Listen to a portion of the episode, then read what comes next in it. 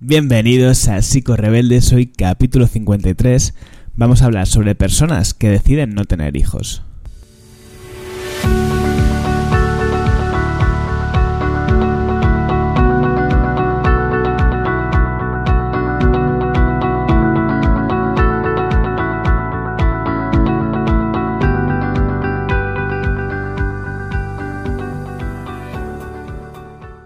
Rebeldes es un espacio para profesionales y no profesionales de la salud mental que tienen algo en común y es su pasión por la psicología. Una psicología sincera, una psicología crítica y una psicología que no solamente mira al individuo, sino que también mira el mundo en el que vive, porque no hay otra forma de entender a las personas, bajo mi punto de vista, que comprender la, cultura, el momento eh, social en el que se desarrollan para poder entender por qué sufren o qué cosas nos afectan más o menos. Son dos cosas inevitablemente ligadas. Y el capítulo de hoy pues va un poco en esa línea, es un poco reflexión sobre un tema que a priori no sería patológico, un motivo de consulta clínico, pero en, en terapia los psicólogos y las psicólogas estoy seguro que nos encontramos a menudo dilemas como el que voy a plantear hoy. Ahora ya un poquito más adelante lo desarrollaré y lo entenderás mejor. Antes de nada, vamos a hacer, o voy a continuar con esta tendencia de recomendar un libro siempre al comienzo del capítulo. Y hoy te voy a recomendar, y está en cierta manera vinculado, yo lo encuentro una vinculación bastante potente con el capítulo de hoy, uno de mis libros favoritos. Se llama Apegos Feroces. Es una novela autobiográfica de la autora Vivian Gornick. Es un libro que está escrito con una sensibilidad tremenda, muy bonito, y que tiene un corte psicológico muy potente, porque podemos ver cómo eh, en una época anterior, ¿vale? una chica, desde bien joven, eh, no te quiero contar mucho para no hacer un gran spoiler, construye sus esquemas emocionales respecto al amor, a las relaciones de pareja, a la relación con los hombres, sobre todo mediatizado, la construcción de estos esquemas se encuentra mediatizada por la relación con su madre, y los mensajes que recibe de su entorno, por así decirlo. No te cuento más para no hacer spoiler, pero te digo que es un libro muy bonito y que habla de cómo, de alguna forma, la cultura, la sociedad te impone, eh, impone unas formas de vivir, de sentir y de relacionarse que a veces, pues, eh, no eh, se corresponden con la forma que tiene uno de entender la vida y ahí es cuando se produce un conflicto. Es un libro que para entender, por ejemplo, la codependencia emocional, pues a mí me parece que, está brutal. Así que te lo dejaré en las notas del programa, como siempre con enlace a Amazon, para que encuentres la versión que, te recomiendo yo en concreto. Y nada más, eh, bueno, una, ya te digo, uno de mis libros favoritos, ¿vale? El segundo punto que quiero aclarar antes de empezar con el tema de hoy, del capítulo, es que te voy a invitar a que me sigas en Instagram, porque he decidido que le voy a empezar a dar caña. Con Instagram siempre he tenido ahí una relación un poco de, de amor-odio en mi cuenta de grulla. Eh, de repente le cogía fuerza, me ponía a publicar, lo dejaba con mucha inconstancia, ¿no? Y he decidido que al menos durante tres meses voy a ser bastante bastante constante y voy a hacer contenido que si te gusta este podcast, pues supongo que te gustará un poco las cosas que tengo que contar también allí. ¿Vale? Así que mi Instagram es arroba grulla psicología y nutrición. Eh, también lo dejaré en las notas del programa por si me quieres seguir. Así que dicho esto, vamos ya con el tema de hoy, no sé si te has enterado de la movida esta que ha habido con el tema del aborto, que ha habido bastantes manifestaciones y demás, incluso alguna eh, profesional de la salud mental famosa se ha pronunciado y se ha, habido bastante bastante mandanga. Supongo que si no sabes de qué hablo no te la gracia, pero para quien sepa de qué a qué me refiero, pues seguramente sí. bueno, la historia es que el Tribunal Supremo de Estados Unidos ha derogado el derecho federal al aborto eh, había una, sentencia famosa conocida como Roe, eh, perdona mi inglés, que es muy malo, Roe versus Wade. Eh, era un, es un caso en el que se garantizó, tras este caso, se garantizó el derecho al aborto en Estados Unidos. Y hablamos en 1973, es decir, no estamos hablando de hace dos días, ¿vale? Es un derecho súper antiguo que ahora eh, se cuestiona.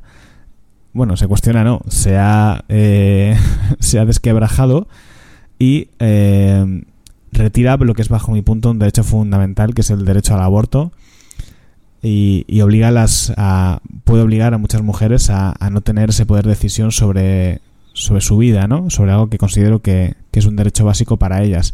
Sobre esto no me quiero meter mucho porque quizás es habitar un jardín y sé que habrá muchas posiciones, depende quien tenga posturas religiosas, más conservadoras.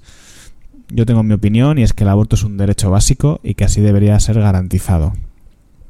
Cada cual que piense lo que, lo que en base a sus valores, lo que, pues lo que considere.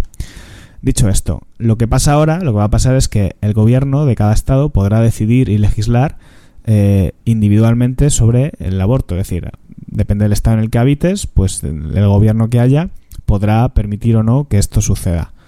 Eh, se espera aproximadamente que la mitad de los 50 estados, o sea, que la mitad de los 50 estados, de, la mitad de los estados de Unidos, hay que jaleo me estoy haciendo, la mitad de los estados, ¿vale? De, de EU introduzcan eh, nuevas restricciones o prohibiciones a la hora de abortar. Aún, aún no sabemos exactamente cuántos va a ser ni cuáles van a ser las medidas exactas, pero ya antes de que se hiciera pública la decisión del Supremo, 13 de estos estados ya habían preparado nuevas leyes que prohibirían de forma automática el aborto en sus territorios. O sea que la, conta, la cosa pinta bastante regular, ¿vale?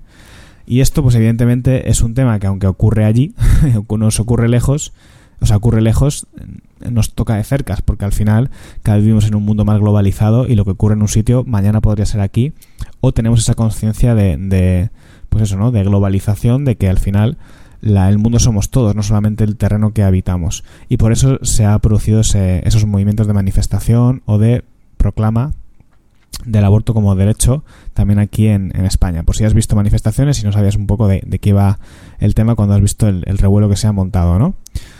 Esto también ha dado, eh, no sé si pie, decir sí, ha dado pie a que se hagan pues investigaciones o preguntas, ¿no? De, en torno al este, tema de la natalidad, la crianza, la fertilidad. Y hay una investigación muy curiosa, que es de la que te voy a hablar en el capítulo de hoy, que es una investigación que ha llevado a cabo la, eh, se ha llevado a cabo en la Universidad Estatal de Michigan, eh, un equipo de investigación de allí de la universidad, pues ha descubierto que uno de cada cinco adultos de Michigan no quiere tener hijos. ¿vale? Uno de cada cinco a lo mejor no te suena demasiado, pero es el 20% de la población de Michigan, ¿vale? Este estudio fue publicado en Scientific Reports. De nuevo, perdona mi inglés, tengo que mejorarlo sin lugar a dudas. y bueno, los investigadores para llevar a cabo este estudio utilizaron una muestra de 1.500 personas adultas, ¿vale? 1.500 personas es una muestra representativa bastante bien, ¿vale? Es una muestra bastante amplia, o sea que es un estudio contundente. Y es un estudio bastante sencillo, es decir, es una, investigación donde había tres preguntas que no, no aclara, no en lo que en el paper que he leído no aclara eh, qué preguntas eran, ¿vale? Pero supongo que eran pues sobre la motivación o el interés de tener hijos, ¿no? Eh, lo que te decía, descubrieron que el 21,6% de los adultos, o lo que es lo mismo, alrededor de 1,7 millones de personas en Michigan no quieren tener hijos. Esto ya es más impactante, ¿eh? lo de 1,7 millones de personas en Michigan.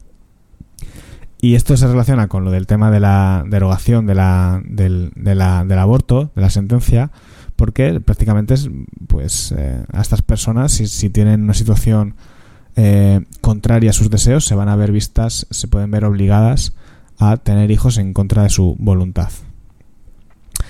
Eh, descubrieron más cosas que son, son interesantes, ¿no? Y es que muchas de estas personas, de este 20%, bueno, de este 21,6% que, que decide no tener hijos, que no quiere tener hijos, pues lo tenían bastante claro ya desde edades muy tempranas, desde la adolescencia, desde, la adolescencia o desde la, desde la adultez temprana. No sé qué me pasa hoy, que se me traba la lengua, debe ser el calor.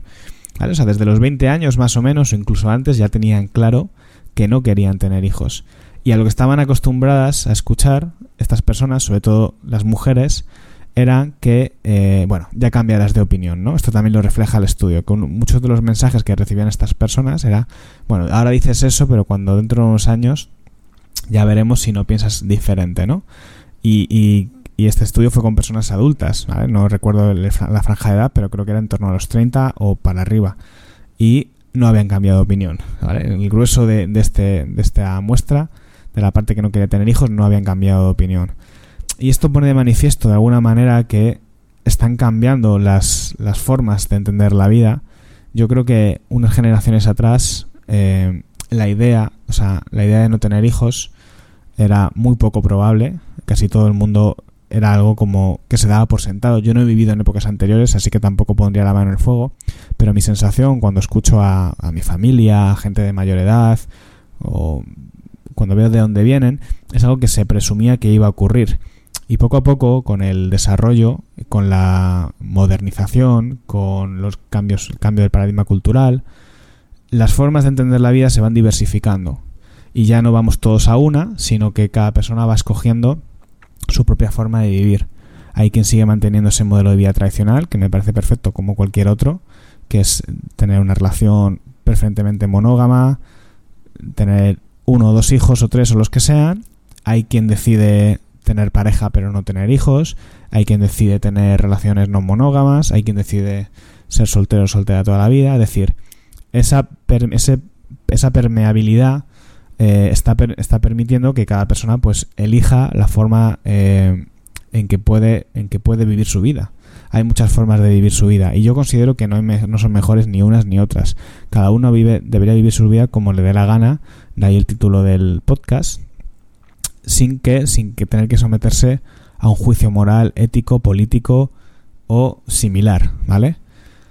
Eh, aunque se está produciendo esta apertura en, la forma, en las diferentes formas de entender la vida, creo que aún hoy día para muchas personas es una carga, eh, es una presión moral el tener que reconocer en voz alta que no van a, que no quieren tener hijos, ¿no? Incluso parejas que llevan muchos años juntos o juntas y le dicen que bueno, que para cuándo, ¿no? Y, y admiten que no, que no, que no quieren tener hijos, que es una decisión, ¿vale?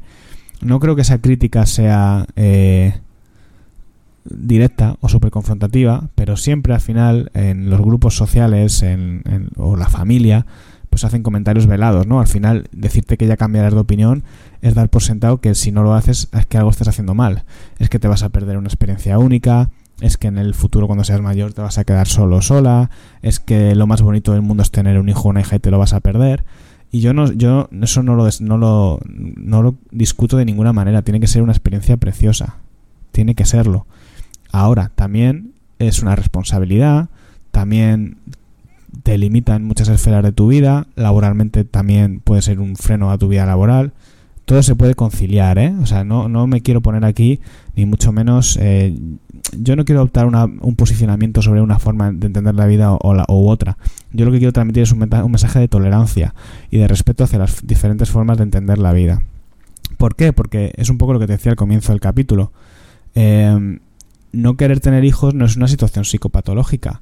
Sin embargo, los terapeutas nos encontramos en consulta que llegan personas angustiadas, que se sienten culpables, que se sienten mal, porque quizás su modelo de vida no se corresponde con ese modelo tradicional en el que tienen que tener la típica familia tradicional, pareja o, demás, ¿no?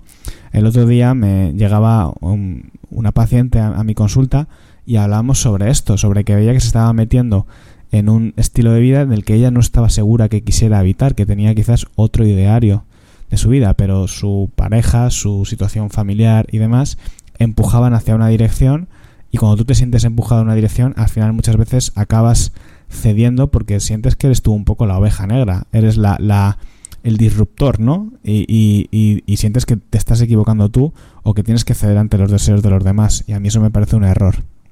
Me parece un error porque puedes acabar, pues eso, metida en un estilo de vida que no deseas y que no va contigo. Entonces, la finalidad de este podcast, eh, de este capítulo, perdón, por un lado es, es criticar esta, esta ley, de, esta derogación del derecho al aborto, pero, pero sobre todo el objetivo de este capítulo es eh, transmitir un, levantar un poco de conciencia sobre, no sé, quizás es porque me está empezando a mí a, a, tocar en la edad, ¿no? Que ya tengo 30 años y las conversaciones en mis entornos sociales, en mis círculos, pues ya giran en torno a estas cosas, ¿no? La pareja, el, el matrimonio, los hijos. Y entonces es un tema que quizás también tengo más presente por esa razón.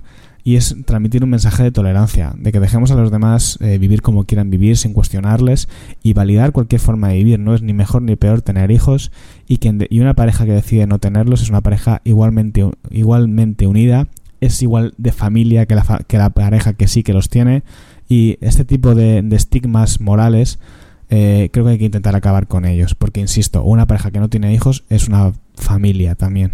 Una familia de dos, que se tienen el uno al otro, ¿vale? Más sus familias pues mm, que por su parte, ¿no? Las familias que tengan de, de sus padres, tíos, abuelos, etcétera. Entonces yo creo que si dejamos a la gente vivir su vida un poco como le dé la gana, seguramente se van a sentir más libres de ocuparla como realmente desean y pues a lo mejor las personas no tienen que llegar angustiadas a consulta, a, terapia, a que un psicólogo o psicóloga les dé permiso para vivir como ellos realmente necesitan, ¿no?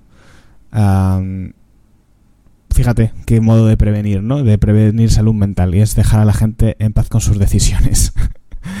bueno, en fin, em, espero que el capítulo haya sido interesante, que te haya servido para conocer un poquito eh, la historia de esto que ha pasado con el aborto.